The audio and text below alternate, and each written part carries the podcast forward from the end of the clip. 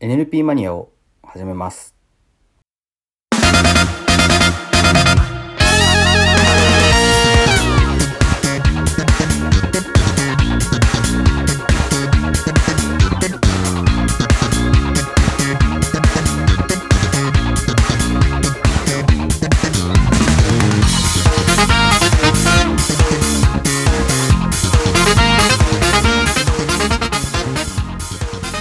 今日のテーマはドラッカーと NLP。ドラッカーと NLP って面白いですね、ちょっと。どういう切り口なのかな？え、ピーター・ドラッカーと NLP の共通点って何ですか？あ、もう始まってます、これ。もう始まってますよ。ピーター・ドラッカーと NLP の共通点。共通点。うん。いや、その NLP とピーター・ドラッカーについて、うん。そ翔さん、なんで今、そのピーター・ドラッカーと NLP っていうのが出てきたわけですかね。まあ、家にあのドラッカー大全集とか結構あるんで、うんうん。でちょうど整理してて読み始めてたともあるんですけど、あの、ドラッカーのをもう一度やっぱこの時代なんで読み直してみようかなっていうのはやっぱありましたよ、うんうさん、ピーター・ドラッカー結構読んでますよね。読んでますよ全部持ってますね。ですよね。うん前もかなり紹介してもらって、僕も買いましたもんね。うん、彼のすごいところって、うん。あの本質をついてるところなんですよね。うん。うん、あとはあの東洋的な思想を持ってるところじゃないですかね。ああ。うん、多分ロバート・ディルスさんとかも東洋の思想にやっぱり興味があると思うんでうんうんやっぱりワークの中にちょっと仏教的な要素とかが入ってるところはやっぱ共通点はありますよね。まあうんうんちょっとあのちゃんか上げるとやっぱ西洋の方々はあの NLP そういうなんだろうこの経営学とらあの関係なくあの東洋思想にやっぱり影響してるっていうのは共通点かもしれないですね。ああ、んそっかそっか。NLP も、ピーター・ドラッカーも、うん、東洋の思想にちょっとこう取り入れてるってことですね。うん、はすごい共通点あると思います。ああ、確かうんうんに。うん、ピーター・ゼンゲ、うん。うん、あの学習する組織のピーター・ゼンゲがいるんですけどはい。その2人の対談がすごい僕好きではい。あの面白いなと思ったのがピーター・ゼンゲが、まあ、若いじゃないですかドラッカーに比べて。うんうん。なんか若いあの人が老賢者に話を聞くみたいな DVD みたいな内容になってて、えそのピーター・ゼンゲがあの問題についてドラッカーに質問したんですよ。ー、うんうん。うん、でドラッカーががその答えを答えてるっていう DVD なんですけど問題を見つけられなかった問題についてなんていうの解決できないことが問題だみたいな感じでピーター・ゼンゲが言ってたんですよ簡単に言うと。うんうんうん、でもドラッカーが言ってたのはあの問題些細な問題は問題ではないって言ってたんですよ。うん。うんうん、組織が健全であれば問題は勝手にか解決されていくって言ってるんですよね。うんうんそれで解決されない問題が問題だって言ってるんですよ。それって NLP と一緒で、うんあの体が健全だと傷って早く治るじゃないですか。あ。うんうん体が不健全だと傷って治らないじゃないですか。うん。うんうんそれシステム思考で考えると全部一緒なんですよね。うん。ああ、そういうことね。でそういう点では気血水とかって話で東洋医学のそういう漢方とかの発想と近く近くてあの分ける文化じゃないですか西洋ってうんうんうん。内科とかはい何々かみたいな感じで、うんうんうん。でえっ、と漢方とかってそういうふうに分けないんですよね臓器とかうんはあんまり、うんうんそのどういう症例があってそういうふうな巨匠なのか実証なのかとかそういうふうにあるんでうん。その全体性を見るのが東洋思想なんで、うんうんううん。んあのドラッカーはそこの全体性の部分にすごいあのなんだろうな。言及してるとか僕は好きですねやっぱり、うん。うん。なんかなぜだかドラッカーの本を読んだ後に漢方を学ぼうと思ったぐらいなんで、あ、そうなんですね。うん、だから全然あの NLP のシステム思考と似てるとは思いますよ、うん。うんうんうん、確かに。問題はね、そのつながってますもんね。つながってますね。はい。うんだからどれかを取れば終わりではないんですよねやっぱり。全体、組織が健全であれば勝手に些細な問題消えてくるんですよ。うんうん。体が健康であれば傷口は治りやすいんで、うんうん。うん。まあ、免疫力が低下してるから病気になるわけじゃないですか簡単に言うと。まあそうですね。要は組織の免疫力が低下してるからなんかよくわかんない人がのお客さんとか現れちゃうわけじゃないですか、うんうんうんそうするとうーん組織が全体的に健全でああるために何をすればいいすべきかってことをドラッカーは言ってるわけじゃないですか。うんうん。顧客を定義しろとかミッションがをうん大切にしろみたいな話とかで、うんうんうんまあ、そこは NLP の前提と一緒って部分はありますよね。う。うんん、だからそういう前提を書いてあるから僕ドラッカーが好きっていうのはありますね、やっぱり。えーうん、最初にピーター・ドラッカーを読もうと思ったきっかけって何ですか？ピーター・ドラッカーを読もうと思ったら松下幸之助がきっかけかもしれないですね。ああ。うん、はいはい。あとはあの渋沢栄一の影響を受けてる部分もあるんで僕は。うん。うん、なんかそういうふうにあの論語と3番ですね。あの、福沢諭吉、渋沢栄一の流れで渋沢栄一がドラッカーみたいな感じの知ってから古典ですね、へー。要は。うん。はいはいはい。うん。あちょっと読んでみようかなと思ったりとか。うんうん。あとは一時期利益とは何かを定義したかった時があったんですよ。うんううん。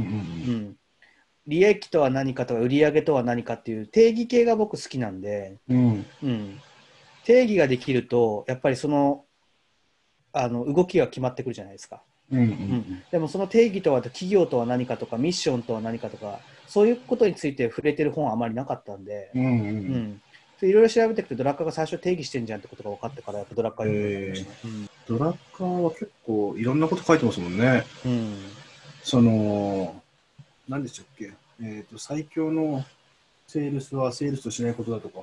あマーケティングは、うんあマーケティングか。うん。そうですね、はいはいマーケティングとセールスの定義違いだったりとか、うんうんうん。うんうんまあ、あある意味僕がこんだけ読んでるのはもともとその会計とかそういう経営とかの方が出身であるとはあると思うんですけどもうん。うん意外とこの心理療法家のとか分野の人たちってあまりこのビジネスの本とか戦略論とか読んでない人は多い多いなとはやっぱ感じますよね。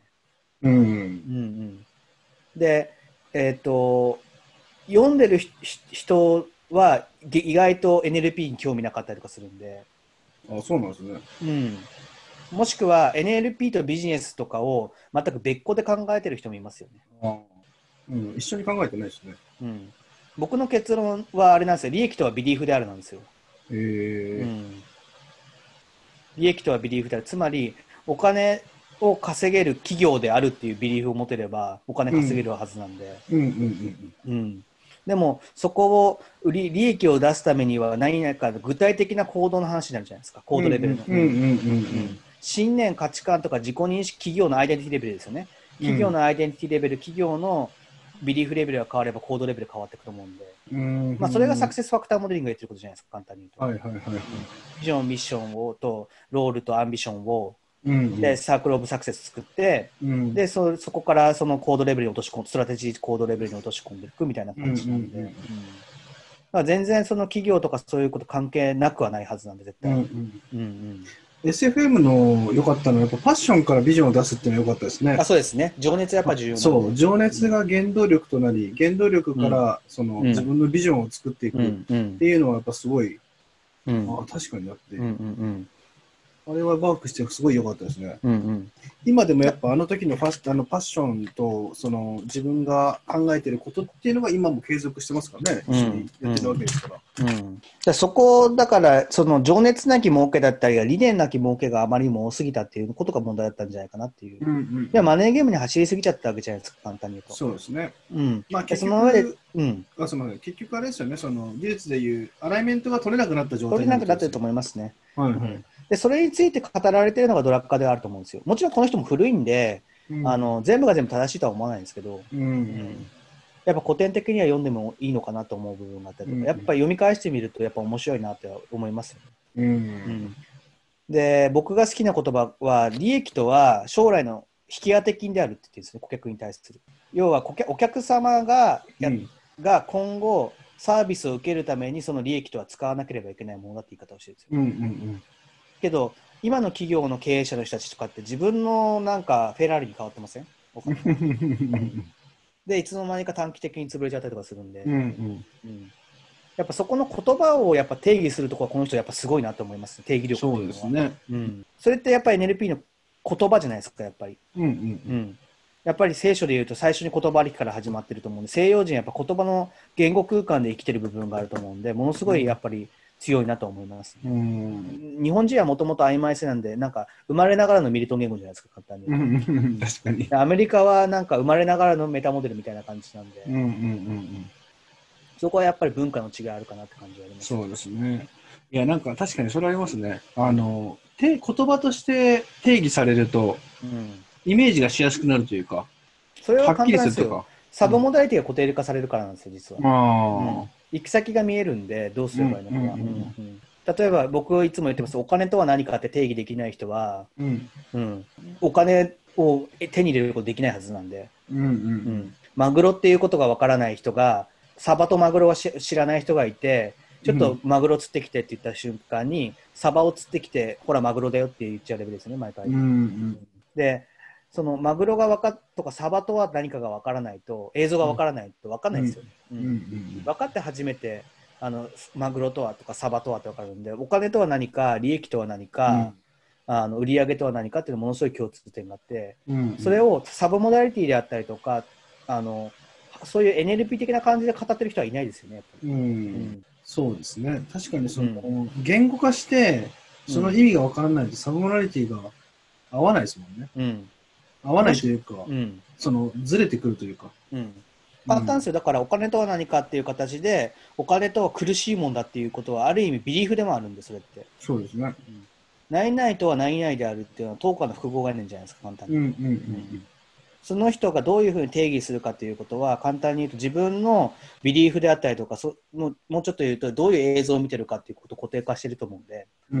うんうん、それに注意を払えないと、まあ、経営者の人は難しいかもしれないですよね、うん。うん。うん、ビジネスマンもしかり、うん。まあ、多くのその、なんていうんですかね、その、独立した人とか、うん。個人事業でやりだした人とかって、お金を稼ぐことは難しいとかっていうビリーフを持つ人は結構多いですよね。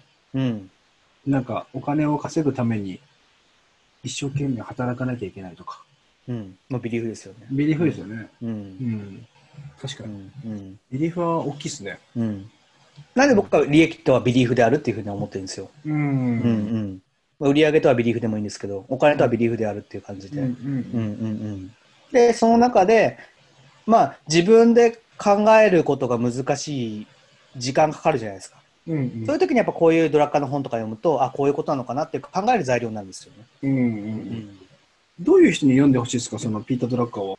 どういう人に読んでほしいか、うんまあ、みんなって言った方がいいのかもしれないですけどそうするとあれなんで、まあ、一応ね、NLP マニアなんで。うん、マニア的に言うとあれじゃないですかちゃんと NLP を広めたい人たちじゃないですか、う。うんん、要はミッションから定義しなくちゃいけないんで、うん。う。うんん、あの自分が何のために例えばドラッカーのよく言ってる言葉で何として覚えられたいかって言葉があるんで、NLP の業界で何として覚えられたいのかっていうのはすごい重要ですよね。そうですね。確かに重要ですね。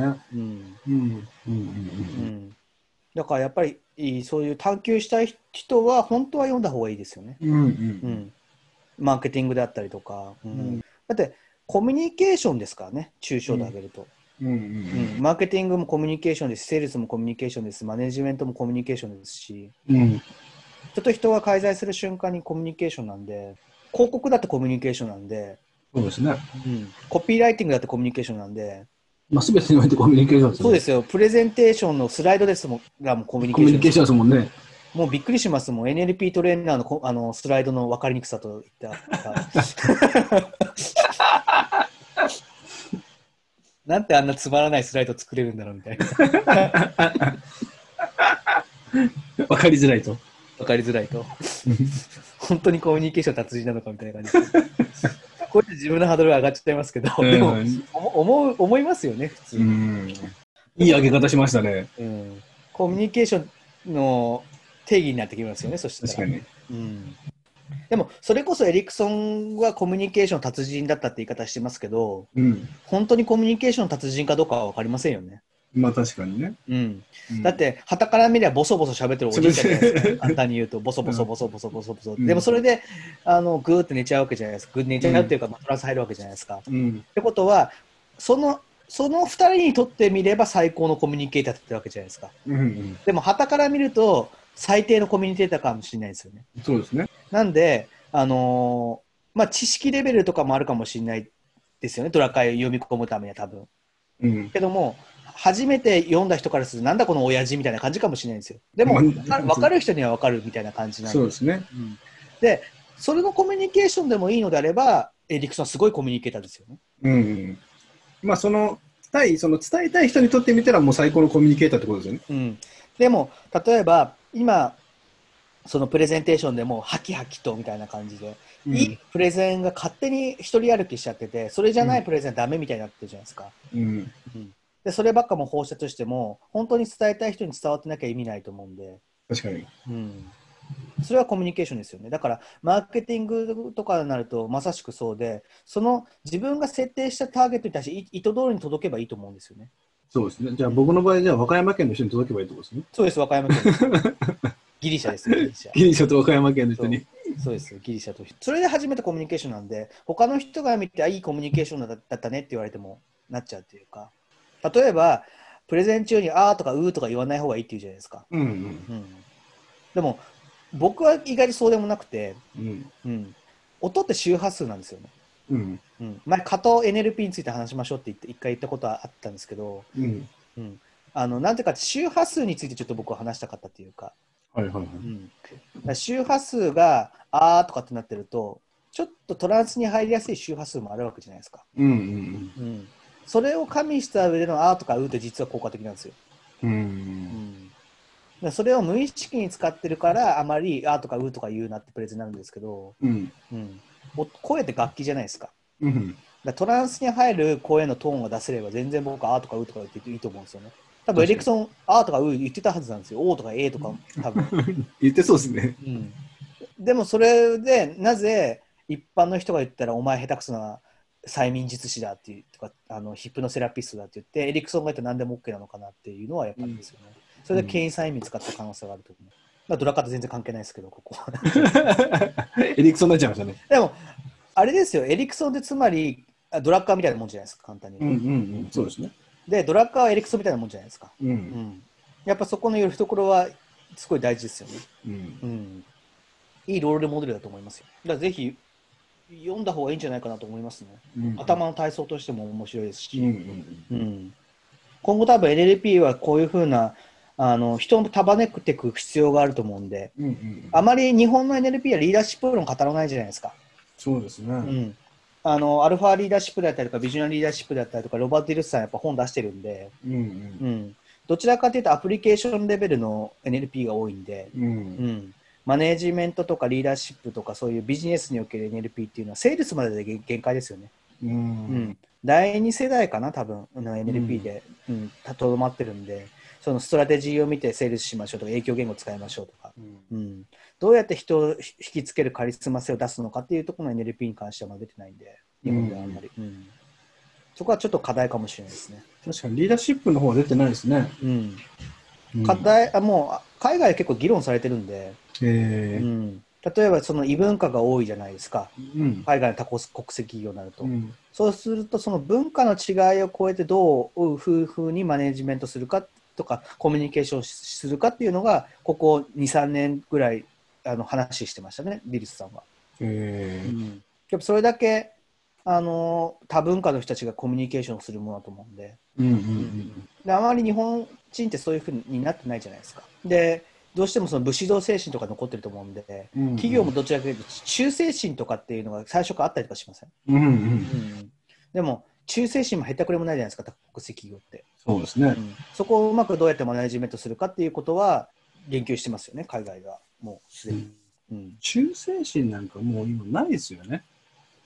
ないと思いますよ。ですよね。もう本当に、その、まあ、海外は多国籍だからもともとないのかもしれないですけど、うんうん日本で言ったらもうだって昔と違ってそういうのはないなと思いますね。うん。うんないし、逆にそれがなんか、ある方が違和感を感じるというか、うん。なんかちょっとこう、その状況しか見れてない企業になっちゃいますもんね。なって可能性ありますよありますよね。うん、だからこそやっぱり、まあ、コラボレーションであったりジェネラティブコラボレーションだったりとかっていうそのオープンイノベーションですよね。発想的に言うと。そうですね。他のところとつながってやっていくというか、うん。まあ、すごい重要。そういう、そういうその、これからのあり方って多分すごい大事だし、うん。まあそういうふうになっていくべきなんだろうなと思いますね。うん、でも多分 NLP 業界自身がそうなってないんで全然、うんうんううん。ん、あの訴訟があったりとかどこどこが強いとかあーうんはいはい。うん、そこはちょっと学ぶべきとこはあるんじゃないかなとはあります思いますよね、うんうん SFM の時はやっぱ良かったですよね。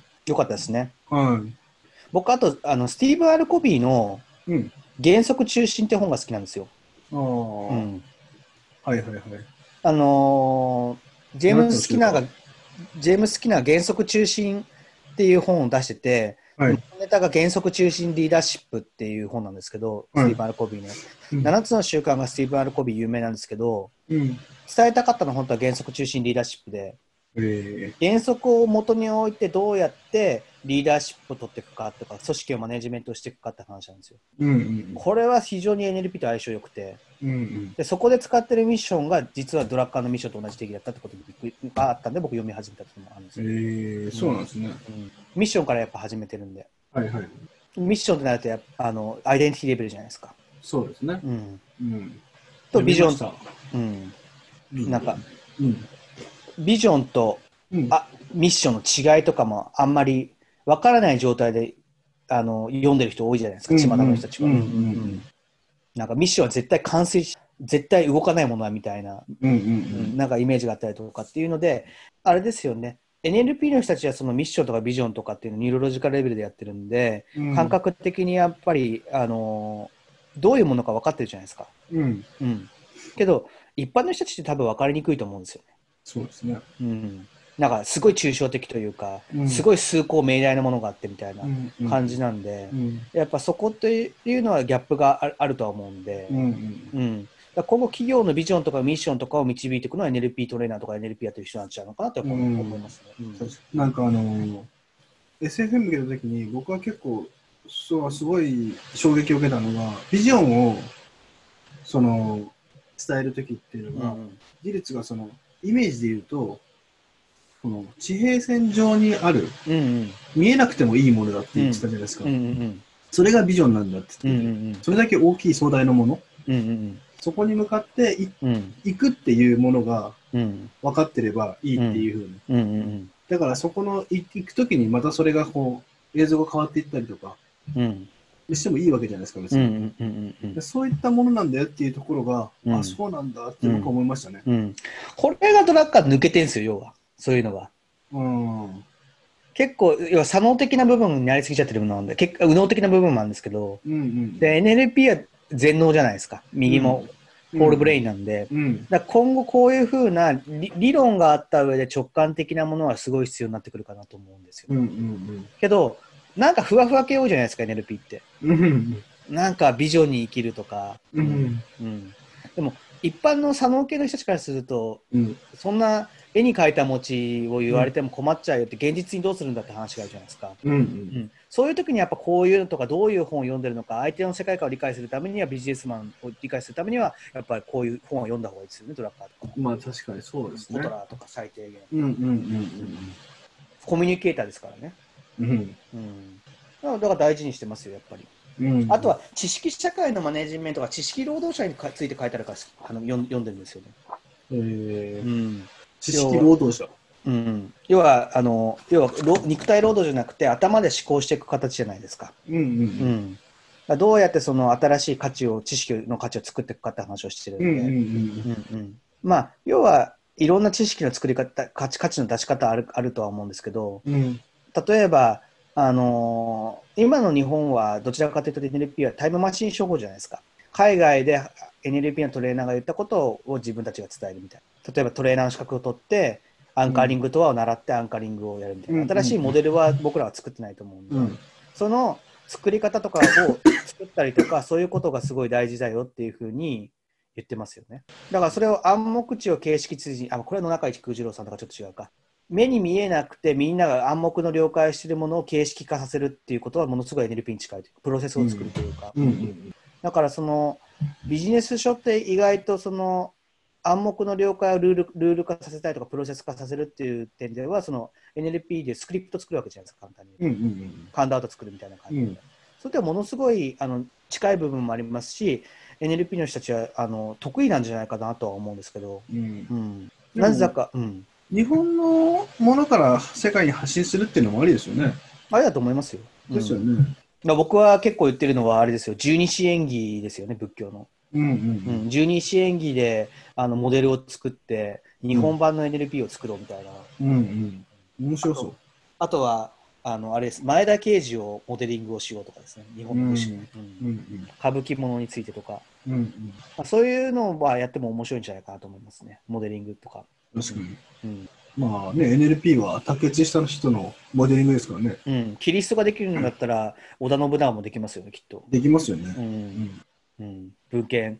読めるかどうかわかんないですけど、うんうんうん、でもそういう点で、うん、やっぱり脈々と流れてるのを日本のその論語とかそういう古典的なものに関心を持ったのが、ま、ドラッカーなんで、えうん。ーいいですね。なんかマニアな話してますね。うん、あとは僕はやっぱりサブモダリティ大好きなんで、うん。うん、なんでこのドラッカーが日本で流行ったりとか MBA とかそういうのいろいろあるじゃないですか。うんうん。うん、で海外 MBA 出身者の方がうん。あの強かったりとか、日本の NBA、日本の大学院の MBA の出身者が弱かったりするじゃないですか。うん。まあ、ちょっと失礼なんですけど、うん。あのまあ、そういうのがあるのはなぜなのかなって考えたりとかしてるとあの翻訳の訳語が違うからなんじゃないかなっていうのを考えた時期があって、うん。はいでそれで一番面白かったのが実はこのドラッカーの方だったんですよ実は、え。ーうん、事業経営の事業って字あるじゃないですか、はいはい。うん、で英語ではビジネスなんですよ。ビジネスを日本語訳すると事業なんですでビジネスと言われた時の映像とうん。事業と言われた時の映像って違うんですよ、うんうん、違いますね。うん、けどこれを一緒にしちゃってるんですよ、うんってことは英語で読んだ人のドラッカーの中のこういう字字の中と字日本語訳されたその本を読んだ人絶対世界観違うはずなんで、うんうんううん。んそれは違う結果出ますよね。で例えば日本語も読んで英語も読む読める人がいたら1個チャンク上じゃないですか。うんうん。でゲームルール的に考えると海外の本人の本いや現象を読んだ人の方がみんなで共通なサブモダリティ持ちやすくなりますよねまあなりますね。うんもちろん文化的なものもあるんで、それはもう統一する必要はあると思いますけど、それっていうのは、ビジネスと言われた時の映像の文化的な背景なんであって、うんその事業っていう形ではみんな多分統一はしないはずなんですよ。うんうんでも日本人がこの、例えば現代の経営であったりとか、マネジメントを読んだ時の事業っていうふうになっちゃうと、多分ちょっとビジネスは違うはずなんで、うん。ここの訳語の違いってものすごいあるなとかって思いながら読んではいますよ、うんね一応あの、あの原書の方も目は触れてるんですよ。やっぱそういう違いは結構ありますか？ああります、あります、あります。えでそういう点ではその NLP やってる人たちはあの原書もど技術さんとか読んでみるとやっぱ面白いと思いますよね。ーうん。全然違う風に書かれてたりとかするんで、えっていうのはやっぱりこういうふうに結果として現れるのかなと思いますので、うん。うんブラッカーを翻訳書で読むのかそれともあの原書で読むのかっていうのは、うん。リッチとお金持ちって違うじゃないですか。うんうんでもリッチのあの訳語はお金持ちじゃないですか。日本語で言うと。うんううんんでもお金持ちと言われた時の映像とリッチと言われた時の映像違うはずなんですよ、うんうんうんうん。だからリッチだとプアダットはおお金持ち金持ち父さん貧乏父さんになってますけど、うん。日本で金持ち父さんっていうとお金ジャブジャブのお父さんになって、うん資産持ちじゃないんですよね、でもリッチだとプアダット本当は豊かなお父さんと貧しいお父さんに訳語をすべきでお金の話じゃなかったっていうふうに思った方がいいなとかなと確思かにそうですね。うん、まあ全然今イメージイメージが違いますもんね。違いますねでもやっぱいろんなドラッカーとかも本読んでみるっていうことやっぱすごい重要ですね。NLP の人って NLP しか読まなすぎじゃないですか、逆に言うと。海外の人が書いた本を読んだ日本人のトレーナーが書いた本を読んでみたいな。大変ですよね、読む本がいっぱいあっちゃって。言ってること一緒ですからねって。まあ確かに。でも、例えばコーチやる上でもやっぱりそういうものって読む必要あると思うんで。うんう。うんん、だ結構やっぱりだからそういうふうなもの読んでから NLP とかコーチングをやってる人の方がやっぱあの早いんじゃ早いと思いますよ。確かに早いですね。売り上げ出すのは、うんうんうん。もちろんコーチングとかでもいけるとは思うんですけどうん。やっぱ具体的なそのあの能力レベルで知識がないと動けないじゃないですか、それはありますね。うんうんうん、だからそこはちょっと必要なんじゃないかなとは思いますようんうんうん。まあそこを知ってて NLP を学ぶのと、知らずして学ぶのとってやっぱ全然違いますもんね。いろんな知識があって人間性高まるじゃないですか。でも NLP っていうのはアプリケーションとかモデルだけなんで哲学言ってないんですよね、うん。うん、だからその感性は育てるものじゃないんで、うん。うん、そのためにはやっぱ他のものとかも読む必要があるのかなとやっぱ思いますよね。いろんな異文化の人とかあったりとか、うんうん、そうすると、あ、ここはこういうふうに考えてるのかなって言って、なんかディルスさんの話を聞いて面白いなと思った。これが国際的トレーナーなんだなと思った瞬間があったのは、うん。長期間って言われたときに、どういうふうな反応をするかっていうのは国によって違かったってやつですよね。ええうん、長期計画を立てましょうある国では1年のことを長期計画ってなるし、うん。ある国ではあの要は死ぬまでを長期間っていう人もいるしみたいな。タイムラインが違うんですよ。そのと中のグループの中にどういう国の人がいるのかによってやっぱ変わってくるんですよね、うん、日本の長期間多分10年ぐらいじゃないですかきっと。そうですね。5年とか、うん。うんうんうん。まあ、文化的なことによっても全然違うし、日本人の中でも違いますよね。違います違います違います、うん。でそこをてあの前提合わせる必要があるんですようんうんこれがコミュニケーションじゃないですかだってうん。まあ、そうですね。だから定義とかそういうのが僕すごい興味があるんですよね。話してる内容がバラバラだった。例えばサブモダリティって言われてみんなバラバラの定義やつは何やってるか分かんないじゃないですか。うんうん俺は、俺のサブモダリティちげえわっつって。俺のアンカリングにちアンカリング違うんだけどみたいなとか、うん。うん、なんかちゃんと一応の定義があるから話が進むと思うんで、結構バラバラじゃないですか。バラバラになると思いますよ。あの、形式な的な定義と運用的な定義があると思うんで、みんなが使ってる、例えばオーバーシュート今流行ってるじゃないですか。うんうんうん、みんなが使う言葉によってなんか変わってきちゃうというか、うん。うんうんうんうん、まあ、ロックダウンも違いましたもんね。ロックダウンも違いましたからね。ねうんだそういうふうに日本独自のなんか運用的定義になってる可能性ありますよね。うん、あとはそのの所属している団体の運用的定義になってる可能性ありますよね。うんうんうん、アソシエイトとこんな感じみたいな。デソシエイトってこんな感じみたいな。僕、あの、アメリカ、じゃあイギリス行って、その海外のトレーナーの人と話をしたときに、うん。あの、なんで君はここに参加しないんだって言われて、でも、その時はちょっと英語が聞き取りづらかったんで、ちょっと見てるっていうことを、うんどうやったら伝わるのかなと思って、メタポジションに僕はいるんだって言ったら、うん。はって顔されて、うんメタポジションってこういう意味だよって言って修正されたことがあって、だからこういうふうなニュアンスは伝わらないんだなとかと思いましたね、うんうん伝わんなかったですね。全然伝わらなかったですね。まあ、マニアは、なかなかちょっとこう、掘り掘り下げていくと結構面白いのが出てきそうですね。でもマニアは基本的にあれだと思いますよ。起きてる現象をを NLP 的に解釈していくのが面白いんじゃないかなと思いますね。うんうんう。ん。経営を NLP で捉え捉え捉えたりとか、うんうん。うん、経営者がこの発言をしているときはどんな映像を見てるかとか、ああ。うん、すごい重要だと思いますね、やっぱり。うんううんん一度ドラッカーをモデリングしても面白いかもしれないですね、もしかしたらそう考えると。うんどうやってこの着想を得たのかみたいな。うんうんうんその人の言葉にはどういうふうなあれがあるかやっぱあると思うんで、うんううんうんん、その有価証券報告書読んだりとかするときにうん。そのバリューの階層まで考えて投資を見たり見る人とかってあんまりいないじゃないですか。まあ確かにいないですよね、そこは。僕結構そういうの興味あるんで見てるんで。えとかバリューレベルの話で言うとえはい。まだこの会社これだなとか今後のバリューレベルのトレンドとかこういうふうなこの企業はなってほしいなとかってやっぱありますよね。みたいなっていうのはやっぱり NLP やってる人独自のものだと思うんですよ。はいはいはいはい。でもそうやって見る人あんまりいないと思うんですけどね、多分。うん、だからだからこそやっぱあの NLP マニアなんだとは思うんですけど、そうですね。うん、なんだろうな経営に関してはまだまだ探求しがいがあるのかなとは思いますよ。うん。確かに。うんうん、これはちょっとあま面白いかもしれないですね。あまりにも多分ここの分野は手つかずになってると思うんでリーダーシップのみじゃないですか、うんうん。うんあとはコーチングのみになってますよね。うんうんうんうんコーチングの人はやっぱ結構多いですよね。でもコーチングの人たちってビジネスマンターゲットにしてる人多いと思うんですけど、うん。まあ、ビジネスマンが今どんなことに課題を持ってるかについてはうん。あのあんまり知らないコーチの人が多いんじゃないですか？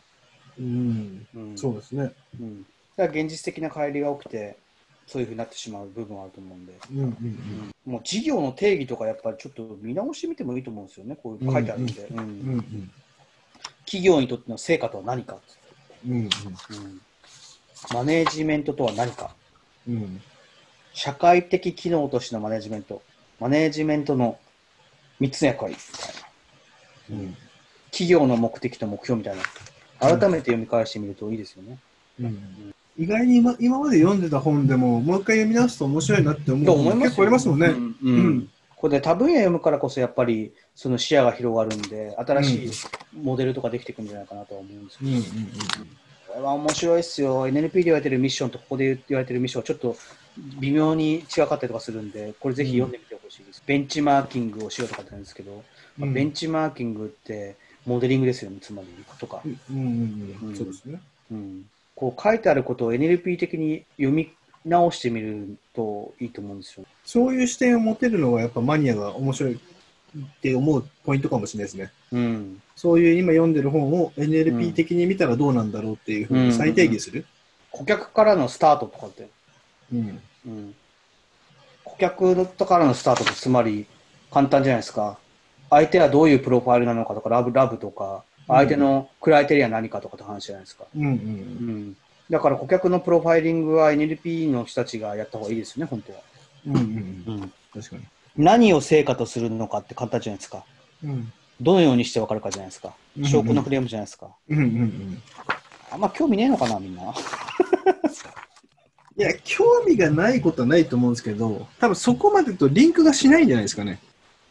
その NL、だから、なんていうんですかね、西洋と同じだと思うんですよ。東洋ではないってことですよね。その、分断されてるってことですよ。あ分分野が。NLP は NLP、あ。うん。その経営の学びは経営っていう形でうんうん、つながってると思ってないって感じですか？うん。つながってビジョンの有効性とかビジョンのこと書いてあり書いてありますけどね。うんうんうん、NLP イノベーションっていう本とかもあるんでで、イノベーションのことも連れてってるわけじゃないですか。うん。うんうんみ自らを未来み、自ら未来を生み出すとかっていう章とかもあるんですけど、うん。まあ、コーチングですよね。簡単に言うと。うんうんうんすでに起こった未来を探す。うん。うんうん未来を築くとかとかね、コーチングですよね、完全にね。うん、興味ねえんかな。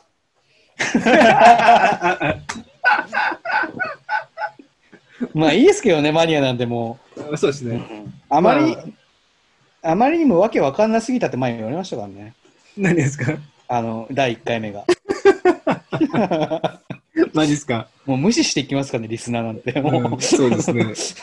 あ意味わかんなかったってですか？あ意味わかんなかったっつって。ええやっぱちょっと難しかったから、本当にマニアすぎたのかな。俺はリスナー無視して続けますから、まあまあ、いいんじゃないですか、別に。喋りたいこと喋っちゃえば。うん。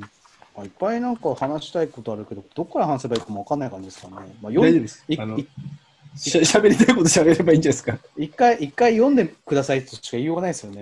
み見たことない とりあえず読んでみろと。そう。で、それで NLP 的に解釈してみて、なんか、こういう、こうなのかなとかっていうので楽しむというか。うん大丈夫です。あの、リスナーの方がちょっとまあ分かんないとしても、うんまああの、掘り下げていくんで、僕は。うんうんまあなんかその、一個でもヒントがあればいいんじゃないですか？その中でも。すごいポッドキャストですね。一個でもいい。一個でもいいっつって。普通、ポッドキャストってあれですからね。もうちょっとみんなに分かりやすく伝えたりとかしま。そうですすね。分かりやすく伝えてね、みたいな。い分かりづらく伝えてますからね、これは。いですか？マニアだから。マニアなんで。ビジネスマンとか今後やっぱりコロナウイルスの影響で、うんあのお金とかやっぱりすごいシビアな問題になってくると思うんですけども、うんうんあのに西海岸のこととこから始まってるわけじゃないですか NLP ってやっぱ企業とかで仲いいわけじゃないですか、うん。だから海外では NLP のそういうふうななんか成長っていうのはビジネスとやっぱりかかん密接な関係があるあるんですよね、うんううんん。でも日本の NLP はまだビジネスと密接な関係あんまりないと思うんで、うんうん。うんまあ、あっても個人レベルじゃない、組織レベルではあまり、ここはど導入されてるってないじゃないですか。うん。うんもしかしたらそういうところはあの今後の日本の課題なのかもしれないですよね。うんううんんうん、僕自身もやっぱ興味ありますし、うん。うん、やっていきたいなと思うんですけど。なかなか組織に行くまでは結構ね、時間かかりますね。うんうん。うん、まあそれこそやっぱりまだそれだけ情報が入ってきてないって可能性もあると思うんで、うんうんうんうん、だ個人個人がブラッシュアップする必要はあるのかなと思うんですけど。そうですねう。んそれはまあ結構あるかな。うんまあ、このマニアは、まあ、リスナーの方が理解しなくてもいいと。もう理解できないこと喋っていこうと思いますよ。うん、いいですね。もう、うん独走体制でいきましょうかね。本当に。コーヒー飲みながら今もこう。うん、まあでもなんかですね、その分かりにくい内容でも、まあいつかこう分かるように、ちょっとこう、うん形を変え、配信の仕方を変えみたいな感じで、うん。まあなんかこう、なればいい面白いかなと思いますね。でも、分かりにくいこと言ってるのって実はトランスユードなんですけどね。うん。うん。だって、頭パンクするわけじゃないですか。うんうん。大学の教授って眠くなるじゃないですか。うんう。うんん。まあ、それも一つの手法だっていうふうに見てもらえたら面うん白い。うん。そうですね。うんまあトランスレートする前に切って切切られたりとかして。切られてる可能性ありますけどね。うんあれですよ、きっとアメリカで売られてる催眠のテープよりも、よっぽど催眠が上手かもしれません。確かに。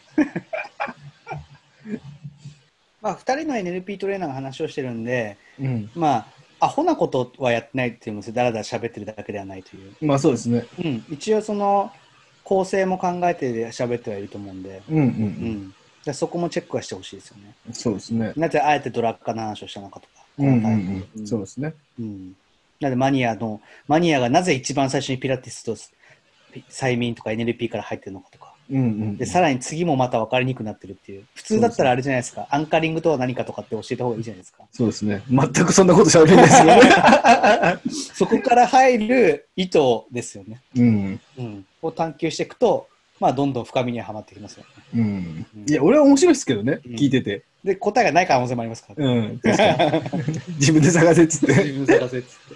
でどんどんループに入っていくっていうう。ん。うんまあ、それが NLP の巣なんじゃないですか。そうですね。うんまあ探求するってことが大事ですからね。永遠に思考をやっぱ繰り返していって、それを無意識の中で、やっぱり、いいパターンを繰り返していくように、やっぱり自分でストラテジーをインストールしていくことが重要だと思うんで。うんうんうん。うんで、 generative じゃないですか、生成的な形で。うんだから段階的にみんながあの良くなっていけばいいと思うんで、うん僕自身もやっぱりあの徐々に徐々にいい方向に行ければいいなと思ってそうですね。完全にはななってないと思うんで、うんうん一つ一つやっぱり belief 変えたりとか、ストラテジー入れてるんで、それって企業と一緒じゃないですか。うんうん。それをドラッグが言ってるんで、うんうん、うん。その本何でしたっけ、タイトル？わかんないです、これは。わかんない。内緒です。内緒ね。内緒のドラッカーってことで。内緒のドラッカー。うん内緒の僕のドラッカーってタイトルです。はい。やっぱりビジネスの現場って成果じゃないですか。うんうん。うんうん。なんか DSR 飛ばして気持ちが変わったレベルじゃやっぱりお金は取れませんよね。まあ確かに。うん。なんかそこかなとは思うんですけどね。うんうん。一瞬変わったかなと思っただけですもんね。うん。なぜ変わってしまうのかっていうのはやっぱり組織も一緒だと思うんで。うん。うん。根本が変わってないってことですかね。うん、根本変わってないんで。うん。だから人と組織はなぜ変われないのかっていう本が出たりとか。うん、だから、まあ、医者で考えると薬出してるみたいなもんなのかもしれないね。あと思いますよ。それが西洋的なやり方じゃないですか、結果的に。うん。うんうん。治療薬を出してる。うんうんうん薬がなくなったら戻ってしまうみたいなうんうん感じですよね。うん。うん。っていうのは NLP のセッションだと一緒だと思うんで、うん。それはやっぱりち違うんじゃないかって言ったのがドラッカーが一人というか。うん。だから最初に言ったその些細な問題は消えていくみたいな。うん。うん。健全であれば。うん。自分のアイデンティティとかビリーフがちゃんとしてれば、些細なその小さい問題は解消されていくけども、そのセルフイメージが低かったりとかするからずっとそれが問題になり続けてしまう。でそれでシステム思考は一緒なんで、うん。うん、っていうチャンクでこれを読めばものすごい面白いと思いますけどね。確かに。うん面白そうですね。でもうんね。そのチャンクで見ると。うん